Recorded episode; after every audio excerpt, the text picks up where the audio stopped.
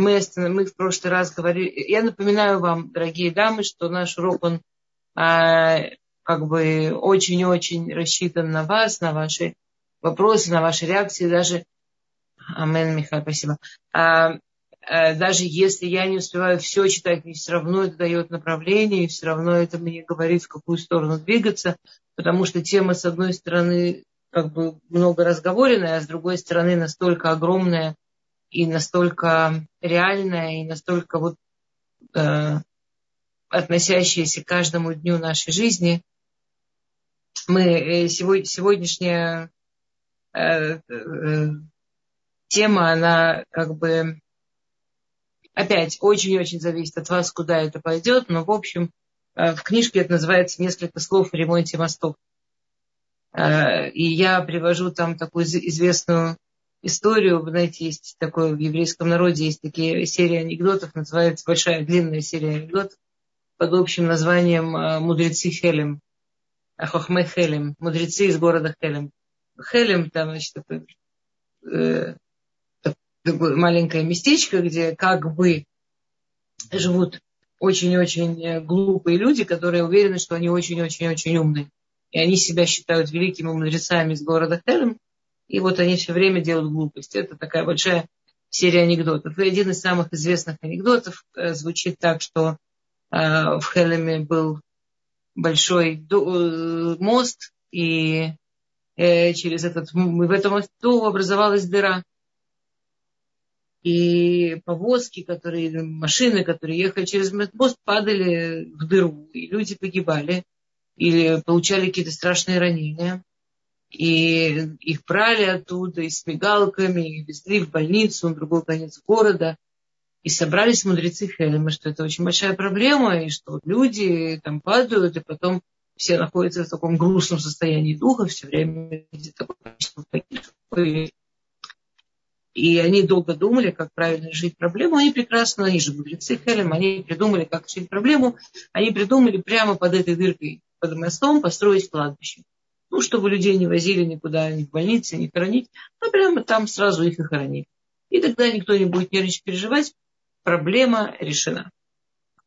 А, это очень похоже на то, что происходит со многими проблемами сегодня, особенно с проблемой которая семейной жизни, да, мужчина, женщина, между ними веками, тысячелетиями был мост еврейской традиции.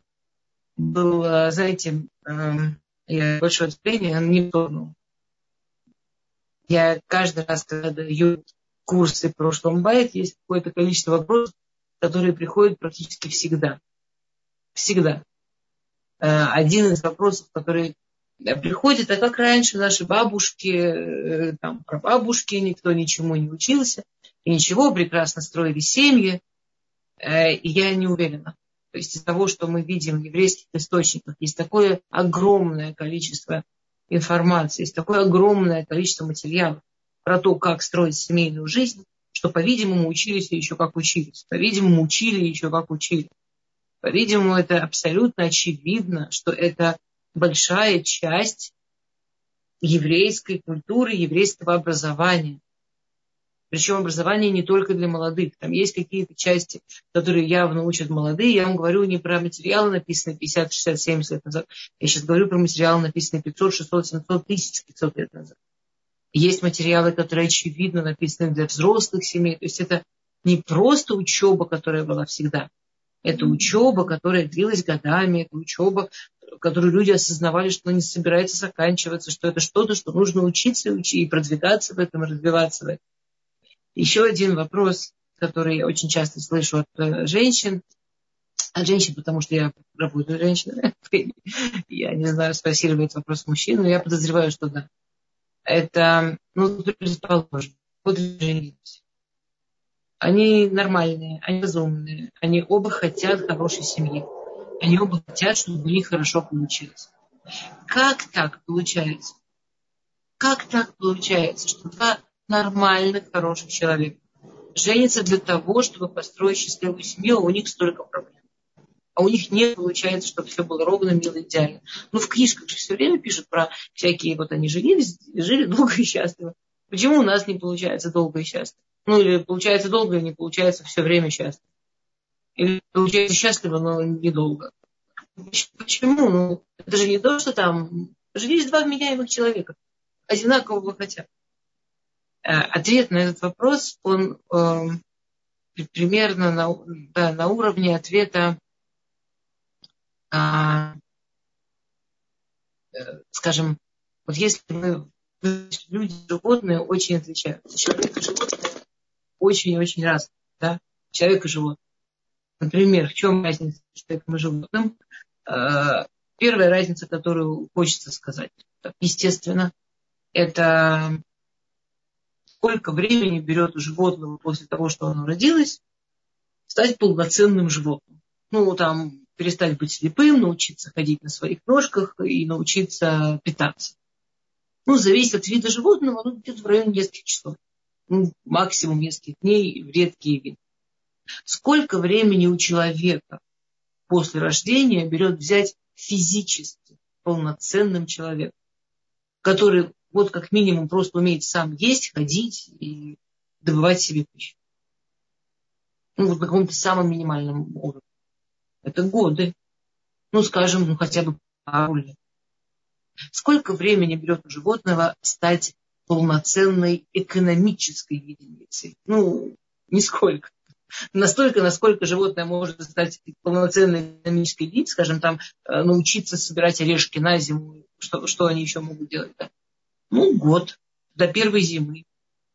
Сколько у человека берет времени взять полноценный, стать полноценной экономической единицей. То есть человеком, который достаточно образован, у которого есть профессия, у которого есть способ, которым он может обеспечивать себя и свою семью. Это не те несколько лет, сколько берет стать физически полноценным человеком. Это уже несколько, это может десятки лет, пару десятков лет. Сколько берет у человека стать полноценным духовным человеком? Духовным. Ну, осознанным, разумным, понимающим, что происходит с ним, понимающим, что происходит с миром его окружающим. Но это может взять жизнь. 80 лет просто. Это может взять жизнь. Хорошо, если 80. У животного даже нет такой задачи. И это мы все говорим об одном человеке. Если мы говорим о паре, если мы говорим о том, что приходят два абсолютно разных человека, мужчина и женщина. А, Мирим, сейчас я закончу, но Мирим с нами поделится анекдотом. Мирим у нас просто источник замечательный. А, если мы говорим о паре, то очевидно, что для того, чтобы двум людям очень разных, мужчина и женщина, это абсолютно разные. Абсолютно, у нас все разное. У нас разная физика, у нас разная химия, у нас разная психика, у нас разная психология, у нас разное восприятие себя и окружающего мира. У нас разное абсолютно все. Мы абсолютно по-разному на все реагируем. Вот эти два мост соединяет два очень разных города. Мост соединяет два места, которые очень-очень разные. Мужчина и женщина это, они, они должны научиться стать некой абсолютно единой единицей, в которой каждый остается личностью, каждый остается собой, каждый остается, не просто сохраняет свое я, а развивает и растит его, но при этом появляется нечто абсолютно новое, целое. Мы должны понимать, что это процесс. Мы должны понимать, что это не может получиться сразу. Это не может получиться за какие-то там пару десятков лет. Ну, просто никак не может. В первый год обязано быть сложно. Дальше обязана начаться работа. Мы должны войти в процесс. А, да.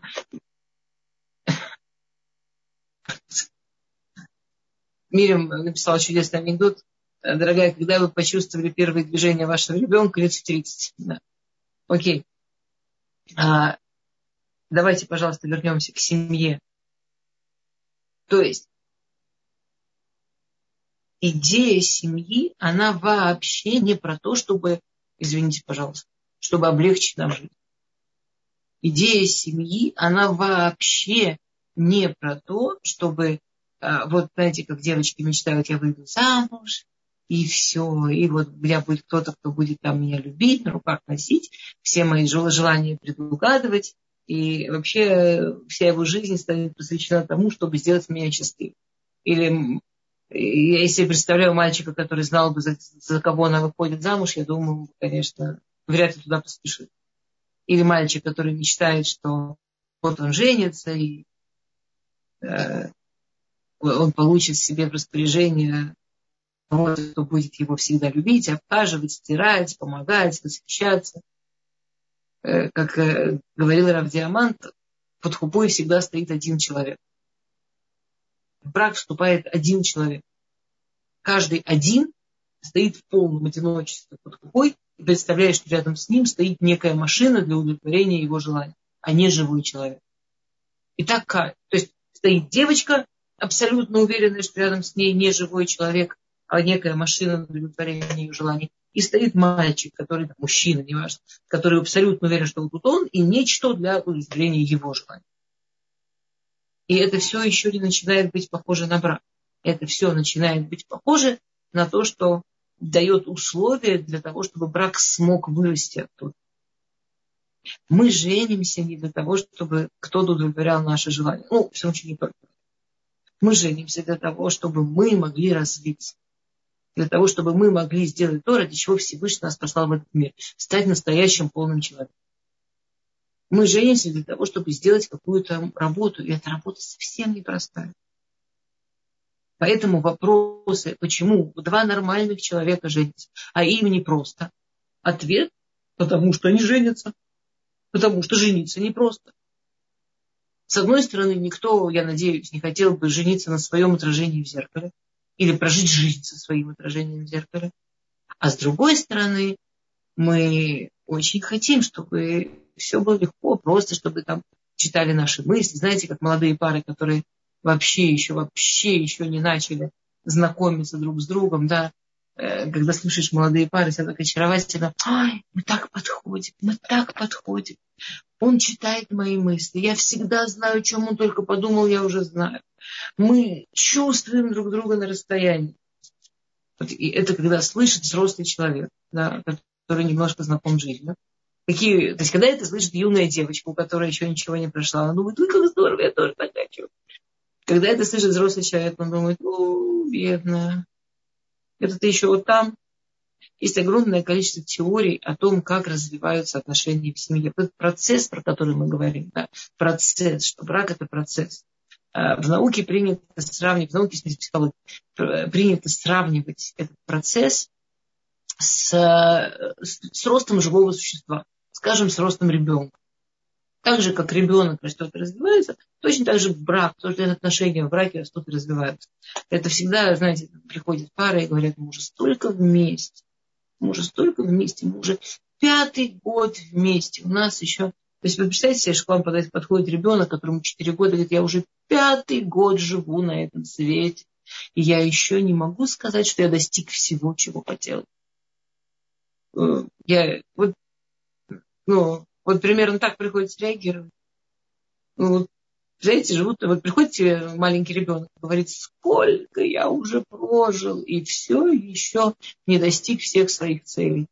Ну, во-первых, очень классно, что у тебя есть цели, дорогой. Это замечательно, что у тебя, несмотря на такой юный возраст, уже цели есть. Да, это замечательно, что вы женаты всего несколько лет, а вы уже чувствуете, что вы чего-то там еще не достигли. Потому что очень хочется рассказать им правду, очень хочется рассказать им, что вот этот ребенок, которому пятый год, он еще не, он на самом деле еще свое я не осознает. Он, конечно, с целями у него проблемы, у него есть проблема побольше, он еще не знает, кто такой я. Он не знает, кто такой он сам. Э, одна из самых таких э, любимых мной формулировок. Все теории очень похожи. Теорий много относительно того, что как развиваются отношения в браке. Куча теорий. Почти каждый э, свою теорию приводит. Э, я, я очень люблю, как сформулировал Генгрикс, Хендикс, Хендикс это просто его формулировка. Теория похожа на все остальные, формулировка такая, что значит, первый этап брака это э, я, я люблю его формулировку, поэтому я пользуюсь. Первый этап брака называется слепота. Э, то есть каждый вообще не видит второго, вообще не видит второго, видит только самого себя. Вот все эти э, фразочки типа я читаю его мысли, он знает, что я думаю, он знает, что я чувствую, я знаю, что с ним происходит. Дорогие ребята, ничего вы не знаете, вы знаете, что происходит с вами. Это все еще жизнь с зеркалом. По какой-то причине, тоже есть огромное количество теорий по какой, по какой-то причине ты выбираешь именно вот этого мужчину, почему ты именно про него ты считаешь, что вот именно он понимает тебя как никто. Дальше можно читать любые эти прикольные рассказики про общение мужчин и женщин, когда женщина там долго-долго что-то говорит, да, там есть замечательный рассказ, как женщина там на 10 страницах что-то говорит, и в конце концов говорит, да, я знаю, я сама виновата, что мечтала о принце на белом коне. И он все кивает и кивает. Я такая счастливая, как он ее понимает. А он э, такой, он честный, он решил заморочиться. И даже переспросил ее брата, что она долго занималась фондом спортом. А, ну, это такое нормальное еще общение, хорошее, когда он вообще слушает, о чем она там долго-долго говорит. Когда нам кажется, что нас прям понимают и мысли читают на первом этапе, это просто этап слепоты. Мы видим только себя, чувствуем только себя. Мне это нравится сравнивать с фотографиями, которые в моем детстве были на пляжах, а сейчас очень любят в детских, на детских утренниках такое делать. Это очень красивая картинка, там, не знаю, тоже дама или всадник на белом коне, а посреди всадника дырка для лица. То есть вот она о чем-то мечтала, она себе что-то представляла. По какой причине именно его бедного она выбрала как объект ее, как будто он соответствует ее мечтаниям. Э, сумасшедшее количество споров в науке. Это может быть запах какой-то, это может быть какой-то нервный там тик плечом, который похож на тик, который когда-то ее папа делал в ее младенчестве, она это сознательно не помнит, и так далее, и так далее она как будто берет его, живого человека, и тыкает мордой в эту картинку. Он там торчит, он самое смешное в этой ситуации, что он-то не знает, что на картинке нарисовано. Он с этой стороны картинки, он представления не имеет, во что она его тыкнула и какие именно мысли он читает. И какие именно чувства он вообще знает и понимает на расстоянии. Но совершенно счастливая она, довольная, счастливая. И он тоже по-своему счастливый. Я сейчас не хочу объяснять, что у мужчин происходит. В любом случае, э, более научно это называется слияние, да, то есть им кажется, что они вообще так сливаются, на самом деле сливаются они сами с собой. Второй этап, э, обычно у людей, у которых нет каких-то дополнительных психологических, э, сказать это красиво, забубонов, скажем, каких-то дополнительных психологических непростот, Второй этап обычно начинается от две недели до два месяца после э, свадьбы. То есть первый этап, он большей частью до свадьбы происходит. Второй этап это где-то две недели, два месяца после свадьбы. Э, и этап называется э, этап шок. Этап шок. Этап шок это когда она открывает утром глаза, смотрит на него и говорит, как меня угораздило. Кто это? Вот тут очевидно, э, ясна и понятна э, прерогатива быть религиозным евреем. Все вы, которые не религиозные или не евреи, вы должны нам страшно завидовать. Мы женимся по шуду. То есть жениться по шедуху, это что есть что-то что есть кто-то, кто их познакомила, кто им рекомендовала, кто им советовал жениться. И это совершенно фантастическое счастье, потому что на время этапа шока когда она открывает глаза и говорит, кто это вообще, как я тут оказалась, она точно знает, кто виноват. Виновата Шатханит, которая ее страшно обманула и сказала ей, что он что-то одно, а она что что-то другое. Все остальные женщины в мире на вопрос, кто это и как я тут оказалась, должны себе сказать, ой, я что, с ума сошла, как, как вообще, я что, не видела, я что, не понимала, а мы же так себе сказать не можем, поэтому нам приходится говорить, как он меня обманул, как он меня обманул, а? Вы представляете, он-то делал, что он точно, как я хотела, пока торчал в моей картинке. А он-то, оказывается, вообще, для, вообще другой человек, оказывается. А почему я теперь после, давайте я договорю, это меня все время срывает. А, почему я говорю, что это... Нет, нет, нет. После этого наступает... Мы говорим про здоровую семью, которая борется за то, чтобы семьей, да? Потому что если нет, то тут как раз наступает тот самый знаменитый развод первого года. Знаете, еще там 50, 60, даже еще 40 лет назад, даже 30 лет назад еще на первом месте были разводы седьмого года. Ну, есть эти э, разводы, фати, как разводы по, по временам брака. Разводы первого года, разводы седьмого года, разводы двадцать третьего года, да, такие. Ну, там это на самом деле не, не обязательно седьмой, вы понимаете, это может быть от шестого до восьмого, не обязательно двадцать третий, это зависит от того, когда дети родились и ушли из дома. Это может быть от 20 до 27 до 28, ну, как бы зависит от количества детей и так далее. А, так вот, еще несколько лет, еще пару десятков лет назад, а, то тут есть в мире, посмотрите, Сара поднимает руку, наверное, хочет спросить вопрос, я буду рада. Я только закончу мысль, хорошо, Сара, я закончу мысль, и я буду очень рада, если вы скажете. А, были в основном разводы, были разводы седьмого года, так называемые. А, а вот последние пару десятков лет э, вышли на первое место, уже пару десятков, вышли на, по всем мире, вышли на первое место разводы первого года. То есть э, люди думают, что они, что они не как эти глупые родители, которые женились, а потом какое-то время терпели, прежде чем развелись, они себя мучить не будут. Как только они поняли, что все не то, они тут же пойдут разводиться. На самом деле они разводятся просто на этапе шока. Этап шока – это этап, когда у человека заканчивается слепота. То есть человек, он сначала находится на этапе слепоты, то есть вообще не видит второго, он видит только самого себя. Потом у псих, психологически крепких и здоровых людей, не у всех, наступает, вот эта вот слепота заканчивается, они открывают глаза начинают хотя бы видеть, что напротив них другой человек.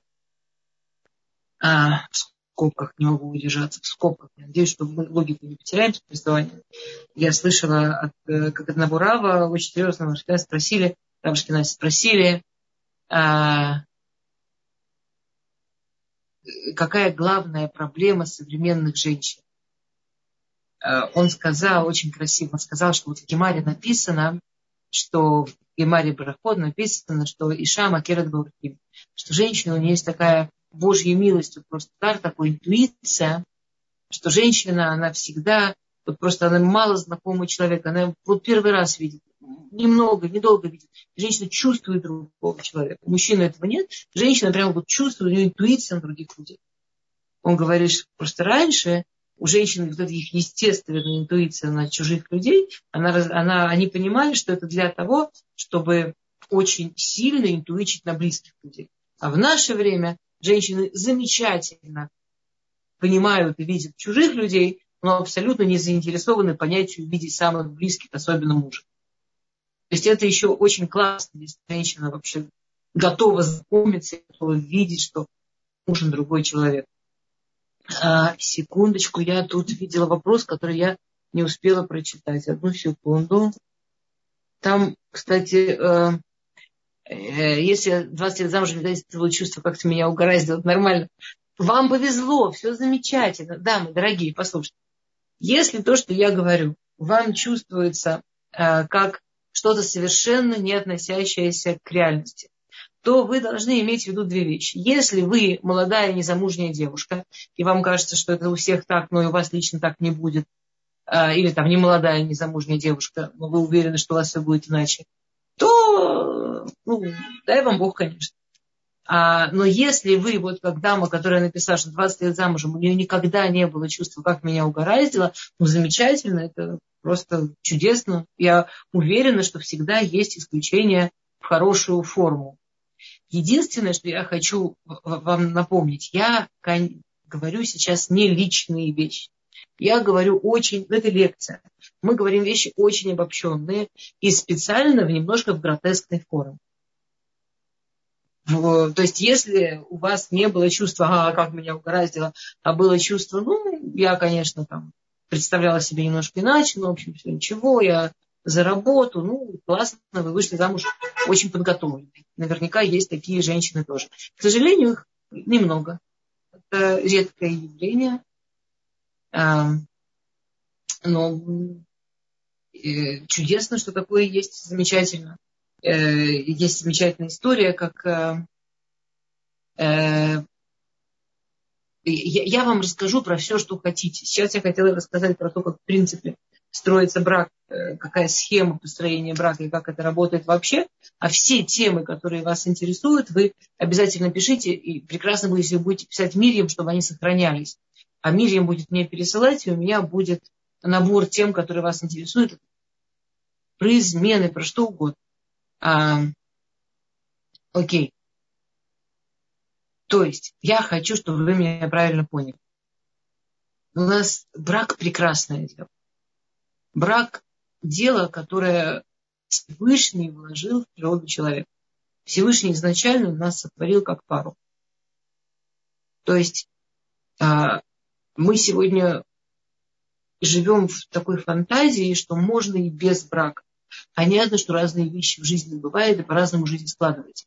Я говорю про людей, которые изначально там э, за одиночество, вот это. И, можно очень много. Можно без руки, можно без ноги, можно без мужа, можно без детей. Можно очень без много. Было бы разумно осознавать, что мы выходим замуж не потому, что а, это так э, прикольно, или потому что это сделает жизнь легкой, или потому что это сделает жизнь веселой. Да. Мы строим семью, потому что это правильно. Потому что это то, как задумал Всевышний. Потому что это то единственное, что дает человеку прожить жизнь полно. И это главная причина. На все остальные причины можно 48 объяснений придумать, почему это не имеет смысла. Там будет кому в старости стакан воды подать. Скопи... Если мы не будем тратить, дорогие дамы, если бы здесь были мужчины, они бы вообще заплакали сейчас, и тем более, дорогие господа, если мы не будем тратить деньги ни на кого, кроме себя, будем зарабатывать сурово на себя, у нас как-нибудь хватит в старости заплатить за филиппинку, чтобы она профессионально подала стакан воды. Или за много филиппин. Мы живем немножко не в том мире, где можно такие простые ответы. Поэтому приходится быть честными с собой. Мы замужем или мы женаты, потому что вот это и есть настоящая жизнь. А так, ну, ну можно по-разному не меньше жить или не жить. А, извините, если я кого-то расстраиваю. Прошу прощения. Итак, у нас есть первый этап, этап слепоты, когда человек видит только сам себя. У нас есть второй этап, шок. Не обязательно, чтобы был шок, но да, этап, когда глаза открываются. И э, я верю, что, может быть, люди, которые никогда не испытывали ощущения, что это... Я не верю, что, может быть, люди, которые никогда не испытывали дискомфорта, которые никогда не испытывали сомнений, которые никогда не испытывали а, каких-то дилемм внутренних, непростых, которые нужно было решать относительно брака. Потому что если люди все-таки решают, решают не устроить себе развод первого года, потому что, ой, мне глаза открылись, а продолжать работать и растить семью, и строить семью, то тут начинается на самом деле такой длинный период, который сам внутри себя делится еще на несколько периодов, который, в общем-то, да, который, собственно, и называется строение семьи.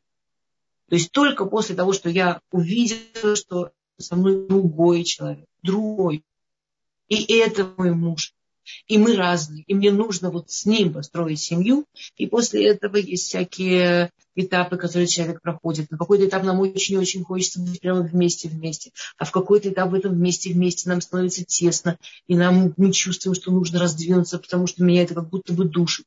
А в какой-то этап я уже наелась этого снаружи, я готова вернуться назад, понимаю, куда я возвращаюсь. И так далее, и так далее. Есть разные этапы в жизни семьи, которые семья проходит, точно как есть разные этапы в росте человека в росте личности. Семья очень похожа на личность, только эта личность такая совместная. А, есть такой классический машаль еврейский, я его обожаю, всегда его рассказываю, он ужасненький.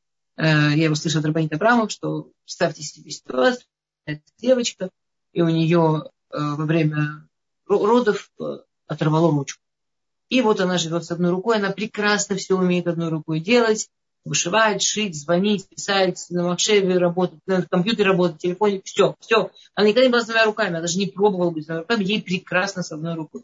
Все время ее другая рука что-то растворит, растет, все прекрасно. Лет через 20-30 у кого как, ей звонят из больницы и говорят, знаете, из чего нашел прогресс, до невиданных чудес, мы можем вам вашу руку пришить. Она идет туда, звонит всем родственникам, всем знакомым, на операцию как на праздник. Наконец она будет как все с двумя руками. А выходит с двумя руками и все матов мазать. Это было замечательно. Ну, момент пришития руки, понятно, э, его никто не помнит. Он такой, э, И вот она просыпается на следующее утро. У нее две руки, она нормально единственное, что ее не предупредили, что рука-то моет, рука-то она норовит оторваться, рука она вот, ну, как бы она пришита, но она вообще еще не стала частью тела. И тут у нее есть нее есть дорога побежать на больницу сказать, слушайте, видишь, назад, мне было там, мне ничего не болело. Потому что, понимаете, когда оно заживает, оно уже прямо зудит, оно уже прям мешается. У нее есть дорога сказать руки, значит, так, главное не ной. Давай я тебя буду обеспокоить, я тебя буду мыть, убирать, тебя буду в кармашек класть. Вот все вот что мы с тобой нормальные, с двумя руками, а ты мне главное не мешай. Добрососедские отношения. И, к сожалению, боюсь, что вы не хуже меня знаете, какой ровный процент семей выбирают такую дорогу. И третье, то, что, собственно, называется строить семью, когда она начинает по чуть-чуть, полегоньку разминать, учиться взаимодействовать вместе, учиться, учиться, учиться, как это, пока это не становится действительно одним телом, пока это не может действительно работать вместе. А, то есть, э, давайте, там вопросы были, давайте я закончу. Я посмотрю быстренько, что вы писали, а пока все, кто поднимали руки, Мирим, пожалуйста, дайте тем, кто поднимали руки, э, сказать, будьте добры. Я так подозреваю, что они а... ошибки поднимали, потому что сейчас уже я не вижу поднятых рук. Если есть вопросы, поднимайте, конечно. А. Окей. А, получается, замуж по любви без шансов, чем руководство при выборе пары. Не, почему же? Конечно, замуж надо по любви. О чем вы говорите? Обязательно замуж надо по любви. Любовь это тот самый наркоз. При, при, при, без любви очень тяжело. Надо быть уж очень осознанным, чтобы без любви замуж. Большинство людей не такие осознанные. Нам нужно вот это вот, э, то, что нам помогает. Потом, это как бы любовь, это, смотрите, замуж, давайте, ладно, давайте честно, хорошо. Давайте честно. Никто не выходит замуж по любви.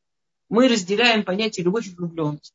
Люди женятся по влюбленности. Люди никогда в жизни не женятся по любви. Потому что любовь – это результат брака. Любовь получается в результате x лет в браке. Настоящая любовь x десятков лет в браке, но какая-то любовь это x лет в браке. Вот когда люди строят отношения в браке, они построить любовь. До брака то, что есть, это влюбленность. Это вот вся, всяческие там, гормоны, про которые мы уже все знаем, которые можно химические формулы написать, надушиться ими можно. Это да, вот эти вот, да, которые на ЛСД похожи. Вот вся, всякие высказывания про любовь, э, да, они очень часто, они очень часто высказаны именно про влюбленность. Поэтому нет никакой проблемы выйти замуж по влюбленности. Это прелестно. Это какое-то химическое подтверждение, что мы друг другу вообще приятно и интересны. Это важно. Э, ну, должна быть химия. Нельзя выходить замуж человека, который тебя физически неприятен. Теперь, э, что значит, как выбирать? Понимаете, это очень зависит от культуры. Э, скажем, в еврейской культуре выбирать минимально. Просто проверить, что есть химия, проверить, что люди другу приятны. А в современной культуре это очень зависит от ментальности. Очень зависит от ментальности. Главное, не, не будьте так сильно самонадеянны, что возможно прямо вот прям так сильно-сильно выбрать. Я недавно встретила чудесную историю. Там, э, человек после трех разводов. Все три раза человек женился на потрясающе проблемных женщин. То есть он э, очень хочет семью, для него очень важна семья. И он каждый раз выбирает ну, просто потрясающе проблемных женщин. Ну, вот прям женщин совершенно нездоровых, ментально, всячески. И он э, думал, что же он делает не так, он решил, что вся его проблема, что он выбирал очень красивых женщин, поэтому в четвертый раз женясь, он решил выбрать, вот, чтобы вообще ему, он уже взрослый, ему внешность не важно, и, и, и он выбрал женщину, ну, скажем, действительно красивую, но при этом количество ее проблем, это количество проблем всех его предыдущих жен вместе взятых умножить на 10 что заставляет человека выбирать себе, который действительно хочет семью, действительно очень верный и честный, действительно хочет семью. Что его заставляет выбирать себе женщин, с которыми априори невозможно построить отношения? Ну, вот что-то в нем есть, что, что заставляет. И никакая книжка ему не поможет. Возможно, после трех раз, что он уже так классно выбирал, уже можно было бы пойти к какому-то специалисту, чтобы начать разбираться. Я к тому, что вы все равно будете выбирать человека по себе. И никакие теории на самом деле вам не помогут. А если, не дай бог, не дай бог, кто-то из раза в раз видит, что выбирает как-то очень потрясающе, то, возможно, стоит действительно поработать с этим. Обычно мы нормативные люди, у нас есть шанс выбрать нормативного человека. Секундочку. Рабанитестер, у вас нет звука. Да-да-да, все. Послушайте, я не знаю, что произошло, но меня, выруб, меня вышибло и включила опять. И, соответственно, у меня стерся чат. Мирим, дорогая, посмотрите, если есть вопросы, на которые я не ответила. Да, да, да. Э, тут был вопрос из чата. Сколько длится стадия слепоты? Все пропало. Ань, про что вы про все пропало? стадия слепоты э, длится в зависимости от э, того, насколько мы психологически сильные. В смысле, что стадия слепоты, чем человек более сильный, тем быстрее проходит. Чем человек больше живет в выдуманном мире, ему страшно жить в реальной жизни, тем дольше она будет длиться. Но это все равно не очень долго. Ну, скажем, рекордно она может длиться 2-3 года. Все равно не, не продольше. Понятно, что чем дольше она длится, тем тяжелее из нее выходить.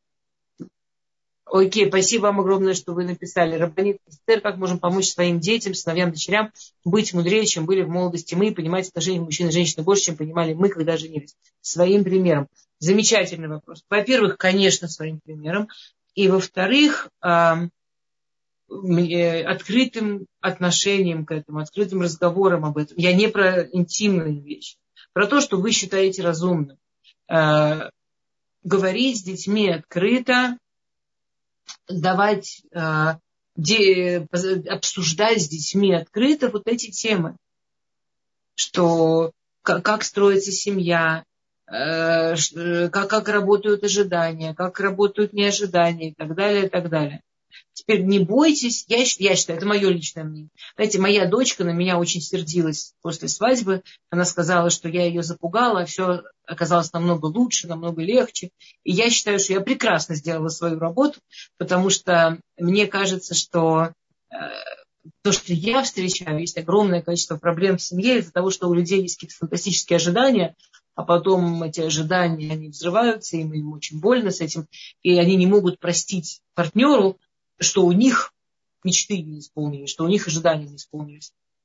Вот поэтому я считаю, что я прекрасно сделала мою работу, что моя дочка замужняя, она э, ожидала худшего, и все оказалось лучше, и, и уж хорошая, мама вот такая паникер.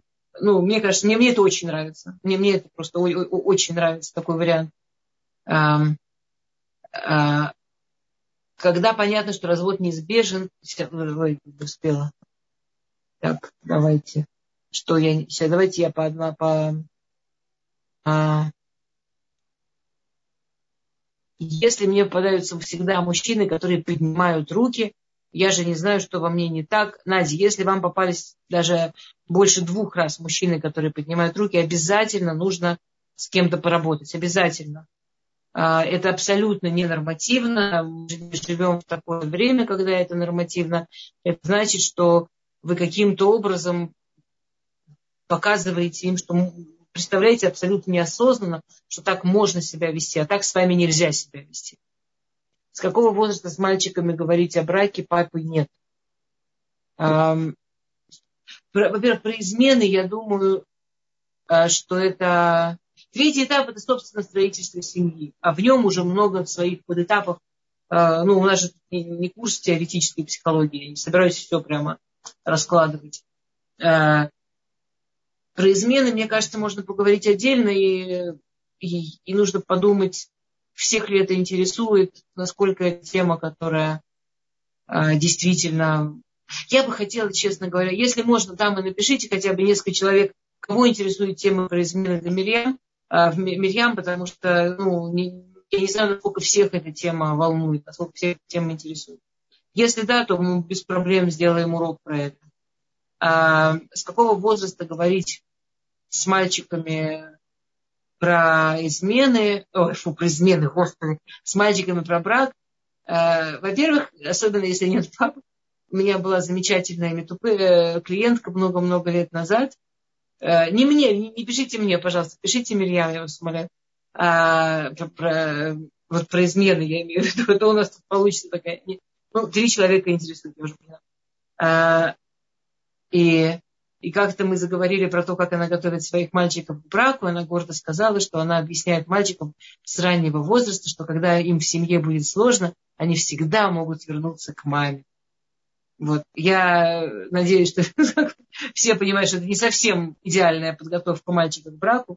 То есть сначала нужно договориться с самой собой, что вы относитесь к браку как к чему-то положительному, что вы относитесь к семье как к чему-то хорошему, а, и когда вы почувствуете в себе, несмотря на то, что вы в разводе, что-то такое, когда вы почувствуете в себе вот эту вот теплую веру в то, что семья может быть хорошей, и что вы действительно надеетесь, что у него все будет хорошо, то можно начать говорить с ним о браке, но только не директивно, не обучающе, а о чем-то очень естественном что, ну вот, э, бывают разные семьи, видишь, у нас нет папы, а когда ты женишься, у тебя там ты будешь очень хорошим папой. Ну, вот просто как-то вставлять понемножку.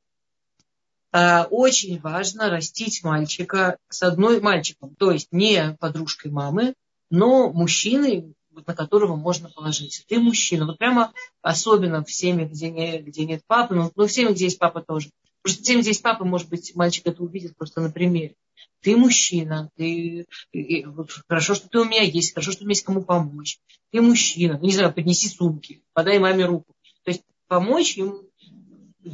И иногда говорить что-нибудь, типа, когда ты будешь со своей женой, береги ее, там, вот тоже, тоже жене будешь помогать. Видишь, какой ты у меня молодец, да, и так далее. Что-нибудь, что-нибудь такое. У нас э,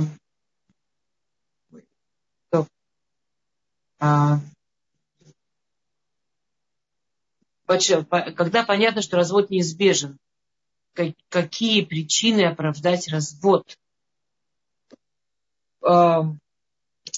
Батшева, слушайте, я не очень понимаю вопрос. Давайте на, обычно формулируется, я думаю, наоборот. Как понять, что развод неизбежен? Какие причины делают развод неизбежным? То есть а, есть два варианта отношения к разводу. Я хочу развестись, и теперь мне нужны отмазки. Ну, нормально, вы хотите развестись, вы имеете право. Это брак, это ну, Всевышний в Тору вписал возможность развода. Никто вас там не держит насильно. Никто не может вас там удержать насильно. И вам не нужны отмазки. И вы не обязаны, если вы просто хотите жить, вы не обязаны отмазываться. Ну, и теперь есть другое. Я хочу строить семью. Я выходила замуж в идеале для того, чтобы действительно построить настоящую семью. Я пробовала всячески. Какие причины которые должны мне сказать, все, прекращай пробовать, пора, нужно разводиться. А, во-первых, я сразу оговорюсь, так как это Динейн Фаршот, так как это, а, смотрите, вы разводитесь, э, изменяется ваша судьба, изменяется судьба вашего мужа, и абсолютно изменяются судьбы ваших детей, абсолютно у них ну, все абсолютно меняется. Что бы вы ни делали, как бы вы ни делали, развод это в любом случае трагедия. развод это в любом случае э, беда, даже если вы будете себя чувствовать, а, офигеть, какой счастливый после развода, предположим, там все равно, если есть дети, там будут люди, для которых это беда. И все равно у вас уже есть определенный опыт, изменившееся представление о жизни и так далее, и так далее. Это в любом случае трагедия. Разводы легкими бывают технически, но они не бывают легкими психологически, по-настоящему. Я, я очень люблю видеть женщин, которые рассказывают, какой у них потрясающий, веселый, легкий развод, и при этом э, говорят об этом постоянно, постоянно, постоянно, постоянно, постоянно. Знаете, если у меня что-то легкое в жизни, я этого тупо не помню. Ну, мне, мне легко одеваться с утра, слава богу, Господи, до 120. Но я не думаю, не говорю об этом, не рассказываю подругам и не пишу постов. А, ну, да, разумеется. Про легкие вещи мы, мы, мы не празднуем и не радуемся. Это легкая вещь, ее не замечаешь. А, если, тем не менее, есть необходимость развестись в каких случаях, например, а, в любом случае, это тинейный фашот, это что-то, от чего зависит судьба и жизнь. И такие маленькие люди, как я, не имеют права такое большое определить.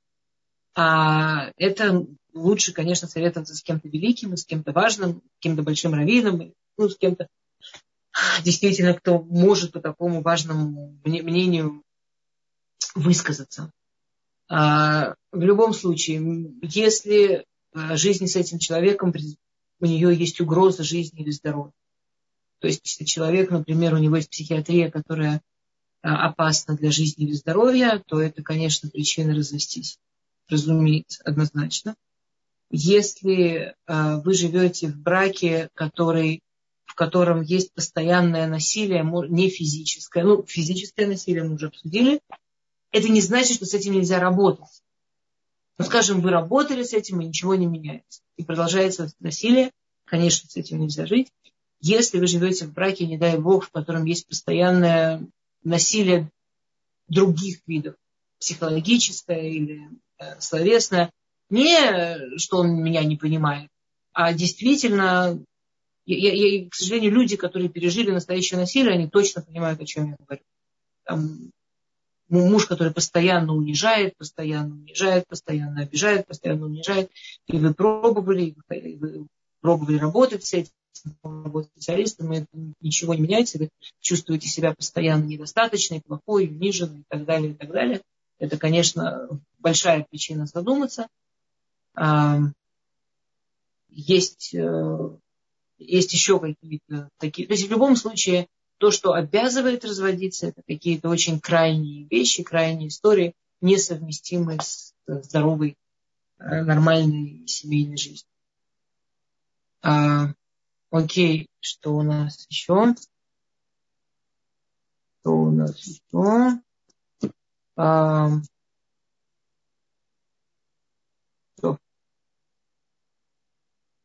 А, отношения в семье, да, у супругов ребенка ребенка прекрасная тема. Тоже к Мирьям напишите, чтобы она копила, пожалуйста.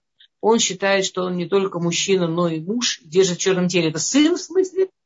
Ой-ой-ой, если сын считает, что он муж и держит в черном теле. Это... Нет, Рабанит Эстер, я предлагаю Ане включить микрофон, чтобы она озвучила сама свой вопрос. Она здесь обрывками дальше продолжение пишет, и сейчас может ложиться а. неправильная картина. Понятно. Тут Таня задавала чуть выше вопрос про третью стадию. Повторите ее, пожалуйста. Я, я уже повторила. Еще да. раз повторить? Да. Таня, я, нет, я видела, я ответила на него. Видели, окей. Да, отношения в семье про супруга, то, когда есть дети от прошлого брака, это тоже уже человека трудно. Бьющий, бьющий муж, трагедия, трагедия, конечно. А рабоница Бора Харитан, нет, она не, не бьющий, бьющий муж, нет. Um, это к этому не относится. Спасибо большое. Приятно, что хочет с вами идти, а другого нет. А так, Аня, он тянет руку сейчас, мы Ане да, дадим давайте. Э, возможность. Аня, добрый вечер. Вы можете говорить, Анна? Да, слышно меня? И видно. Это я написала по поводу, когда говорить э, с ребенком о будущем браке. И это был мой ответ на тему, что он должен чувствовать себя не то что мужчиной, э, а просто у него почему-то ощущение, что он уже у нас тут глава семьи. Я говорю, реально, вот это, да, вот это, очень, да, да, это была моя реплика. Да, у вас тут до меня, я поняла, есть про воспитание детей, вы наверняка об этом говорите, есть такая очень проблематичная вещь, когда ребенок называется еле дуре, родительский ребенок. Да, да, да, это вот то, что называется рано повзрослевшие взрослые дети. Не, вот не-не-не, это не рано повзрослевший. Это еле это когда ребенок путает функции. Когда ребенку да. кажется, что он должен эм, э, тревожиться и э, быть родителем своего родителя, это очень-очень нездоровая психологическая ситуация, очень вредная, приводит к большим количеством разных э, нездоровостей, для ребенка очень важно знать, кто тут мама, кто тут сын, кто тут родитель, кто тут ребенок. И нужно взять в руки, быть сильной и сказать ему, солнышко, это ты тут сын, я тут мама, я тебе забочусь.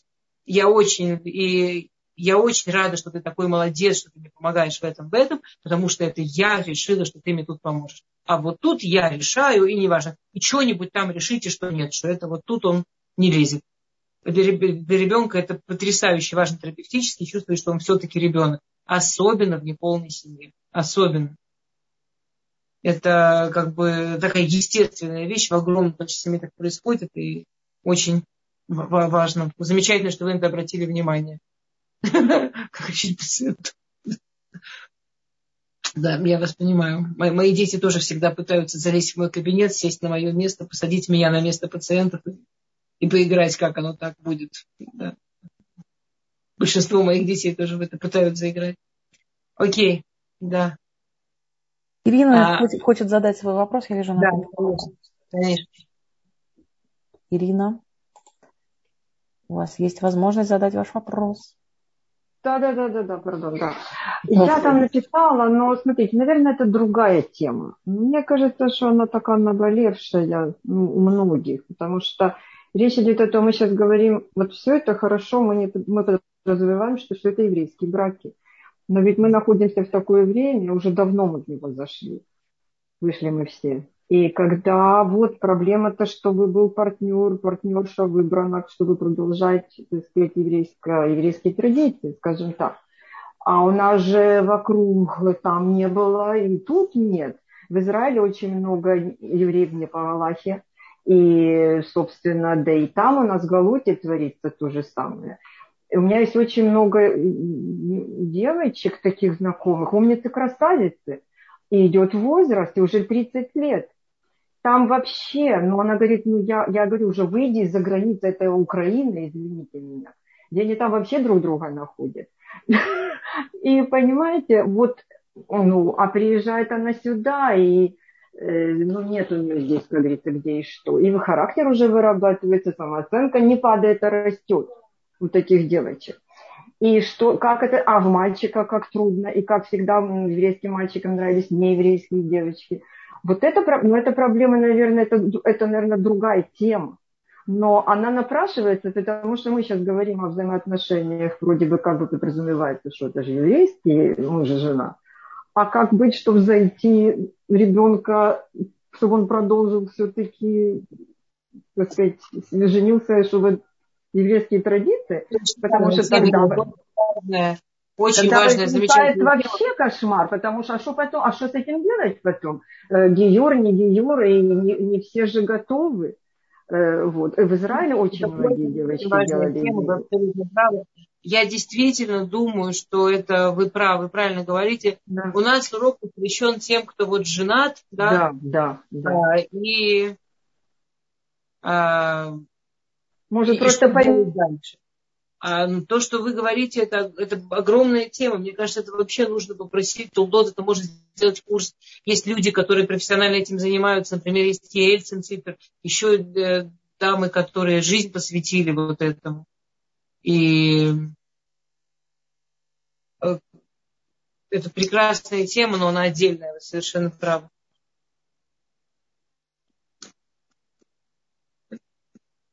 Окей, э, я посмотрю еще, что в чате написали. Деньги в семье хорошо. Э, ага. Спасибо. То, э, а к чему про живот сижу? Я не поняла. Хорошо. Про деньги в семье. Э, прекрасная тема. Обязательно обсудим. Э, если муж не стремится зарабатывать, что делать жене? Ну, вот про деньги жене обсудим. Про, про, деньги, про деньги обсудим. Но, скажем, деньги точно не... Ну, э,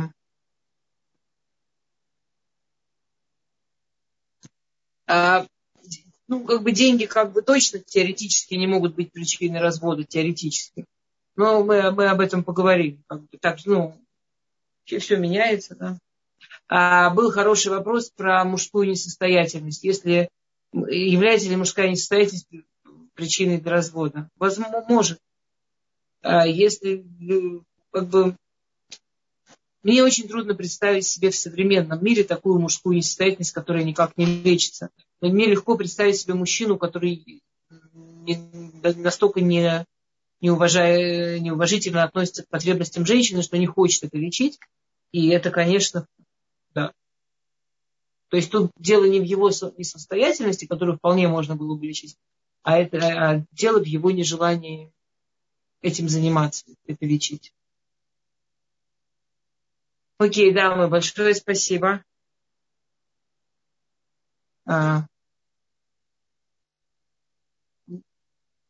неготовность к работе. Ну, какой именно? Хорошо. Мирим, все, мы заканчиваем, да? Рабанит Эстер тут просят уточнить. Вы на одном из уроков сказали такое понятие, Сейчас, секундочку, я нахожу. Полная измена женщины. А, измену, да-да-да. Меня спросили логически, является ли измена а, на прошлом уроке обязательной причиной для развода. Я сказала, что с точки зрения еврейского закона, если женщина изменила полная измена, полная измена в смысле, что вот по-настоящему, от начала до конца прям изменила, изменила. Не, как сегодня, знаете, чего только изменами не считают виртуальная измена, такая измена, всякая измена. Если прямо вот было физическое действие, окончательное, полное, бесповоротное, а, то это, да, обязывает семью к измене. Мужская измена, это остается на выбор жены. Женщина имеет право сказать, что она после измены хочет развестись, и женщина имеет право не разводиться. Это решение женщины. То есть женщина может поверить, что можно все восстановить и можно с этим работать, женщина может сказать, что не хочет. А, маменькины сыночки, прекрасная тема. Мирим, лапочка, вы можете как-то это сохранять? Смотрите, какие замечательные темы. Мне бы как-то их... Я все сохраняю. Сейчас вы все получите. Спасибо большое. Окей. А, дорогие дамы, я очень надеюсь, что я вас не, не запестимила. Это не было целью. Э, на самом деле, я действительно верю, что семейная жизнь это очень оптимистичная тема. И самое прекрасное в ней, что она становится все более и более оптимистичной с годами. То есть не как э, э, каких, в других культурах, где говорят, вот там сначала медовый месяц, а потом все хуже и хуже. А мы живем в системе, которая помогает нам, чтобы брак э, строился так, чтобы с годами становилось только лучше, лучше, лучше. Окей. Шалом.